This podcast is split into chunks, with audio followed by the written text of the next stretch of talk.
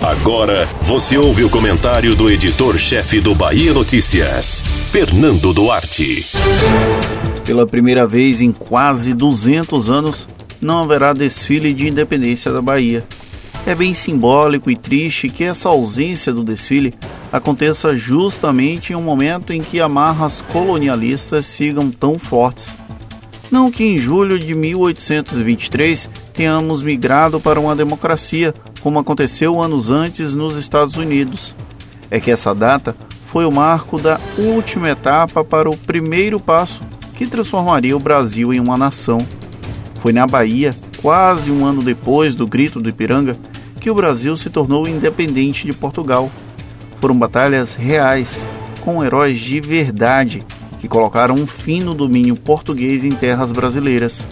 Ainda assim, a data é celebrada apenas pelos baianos, como se o restante do país optasse por fingir que a história se resume aos acontecidos no Rio de Janeiro, ainda capital federal, e no interior de São Paulo, que malmente engateava para se tornar o coração dos negócios no Brasil. Por isso, o 2 de julho é tão importante. Porém, a pandemia do novo coronavírus não vai permitir que a cabocla, símbolo dessa independência, faça seu cortejo entre a Lapinha e o Campo Grande. Apenas um ato simples, com hasteamento da bandeira e o depósito de flores no monumento ao general Labatu, será feito pelo governador Rui Costa e pelo prefeito de Salvador, Assemi Neto. Tudo para não deixar a data passar completamente em branco. E o sentimento de 1823 deve ser mais do que nunca evocado.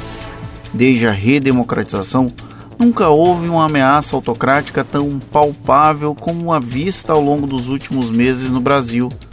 A nossa jovem democracia vive sob constante tensão, principalmente pela forma irresponsável como agem atores políticos que dizem atuar em defesa, olha só, da própria democracia.